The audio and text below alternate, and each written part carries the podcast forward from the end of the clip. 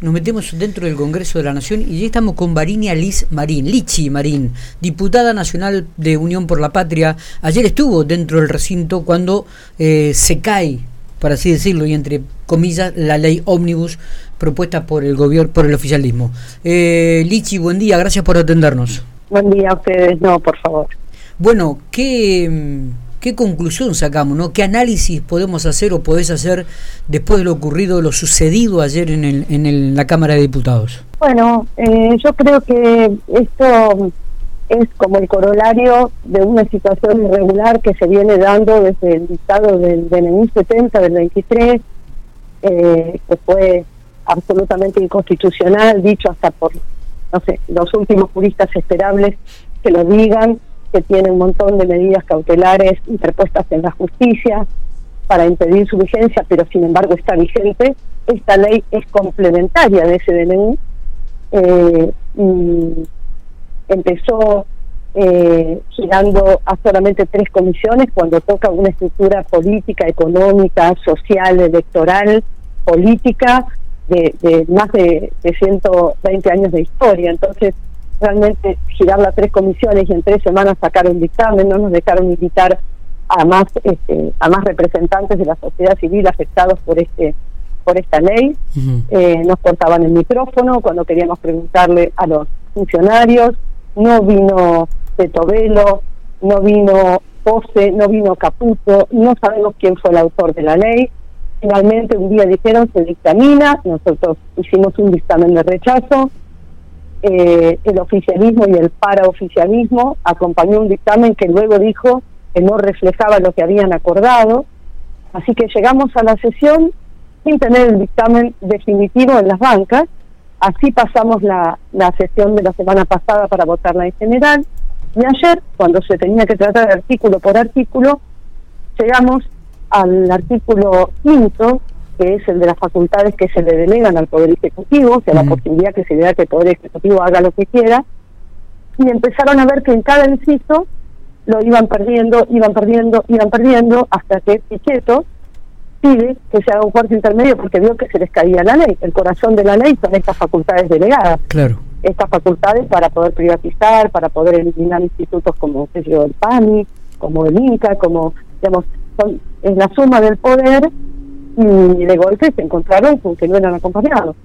Entonces pidieron un cuarto intermedio para que se trate en labor parlamentaria, es decir, los presidentes de todos los bloques, pero no dejaron ingresar a nuestro presidente de bloque, Germán Martínez, y tampoco a Miguel Bregman por la izquierda.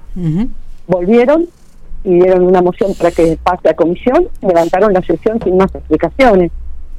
Eh, la verdad que es algo inédito que un oficialismo lleve al recinto una ley que no tiene acordada ni siquiera el corazón de la ley que era este artículo. Entonces, realmente yo creo que la ley cayó porque hay un artículo en el reglamento que dice que por más que haya sido votada en general, si se emociona volver a comisión, se empieza de cero.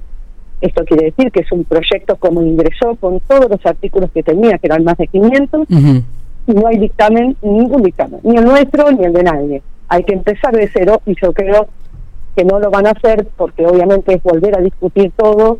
Las extraordinarias están hasta el 15 de febrero, que es la semana que viene.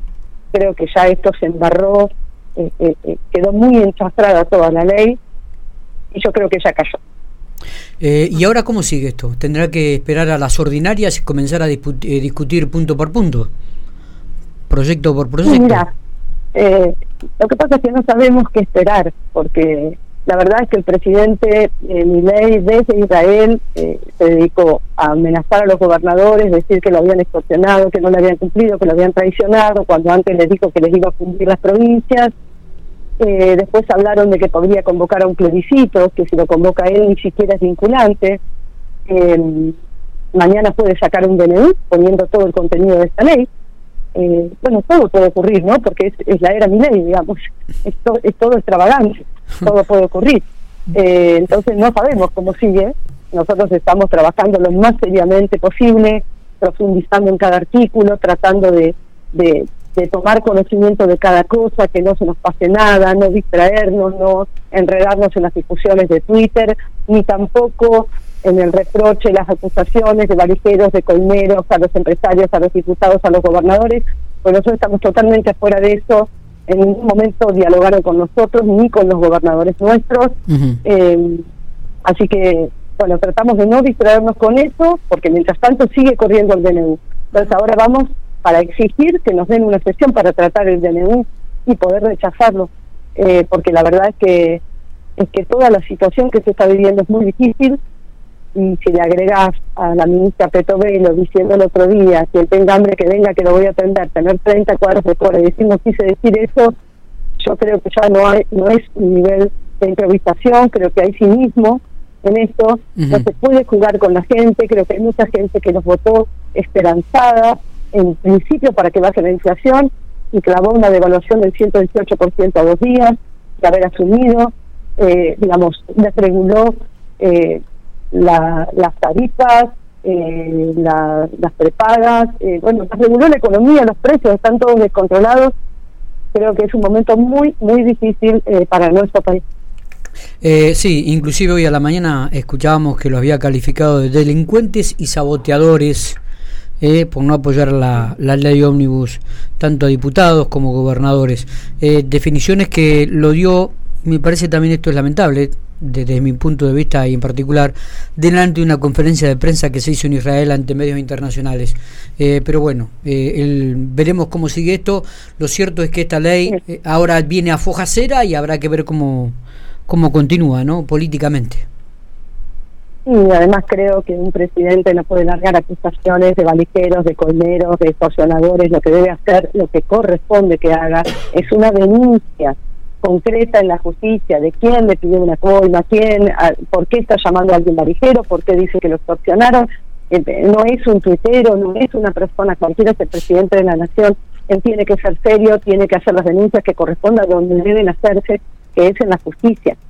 Eh, y si no, explicarle a la población de quién se está hablando, qué es lo que está queriendo decir, porque la situación está muy fea.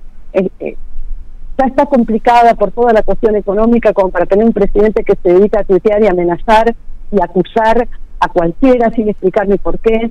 Eh, realmente es una situación muy triste la que estamos viviendo, pero nosotros estamos trabajando lo más seriamente posible, uh -huh. profundizando en, en cada cosa que llegue. Ojalá no se pierda esta oportunidad de poder discutir tantas cosas que si las mandaran de a una y como corresponde y girado a las comisiones, la verdad que es una discusión que nos debemos, porque la verdad es que la Argentina tiene leyes que son muy viejas y que han quedado totalmente desactualizadas, pero esta no es la forma y este no es el fondo, porque el fondo, bueno, se, se entendía que era para corporaciones eh. extranjeras absolutamente todo. Eh, Lichi, ¿tuviste la oportunidad de hablar con tus pares pampeanos, eh, aún de la posición con respecto a este tema? Ya, eh, solo puedo mencionar a la diputada Coli, con quien tengo una relación de mucho respeto, y de hecho ella votó en contra ayer a estas facultades delegadas. Eh, bueno, creo que Ardoain y Maqueira dijeron de entrada que iban a acompañar esta ley. Eh, la verdad es que es muy difícil nosotros hicimos una movida entre los diputados patagónicos para poder sostener el régimen de la zona fría que hace que paguemos el gas más barato. No hablamos con ellos, lo hablamos con el resto de los diputados provinciales, eh, sobre todo porque tanto Río Negro como Neuquén tiene diputados que son del partido provincial, uh -huh. para poder sostener lo de la zona fría. Eh, la verdad es que no hemos podido trabajar en conjunto con ellos, debo decir. Eh, pero bueno, no perdemos ninguna, no perdemos las esperanzas de poder trabajar por lo menos en lo que refiere a la provincia, es por lo menos, bueno, yo ya lo decía en campaña, ¿no? Que no sea solamente el acuerdo que nos una, que podamos trabajar en otro montón de cosas que también afectan a la provincia, como esto, que pusieron, que habían puesto en el dictamen, que era la zona fría, pero bueno, eh, tuvimos que construir una mayoría con con otros porque no, la verdad es que el PRO eh, es como el paraoficialismo, digamos, está apoyando absolutamente todo lo que lo que plantea el presidente. Bueno, vamos a estar atentos a todo lo que sucede, Lichi. Te agradezco mucho estos minutitos. Eh. Abrazo grande. No, por favor, gracias a ustedes. Un abrazo. Hasta luego.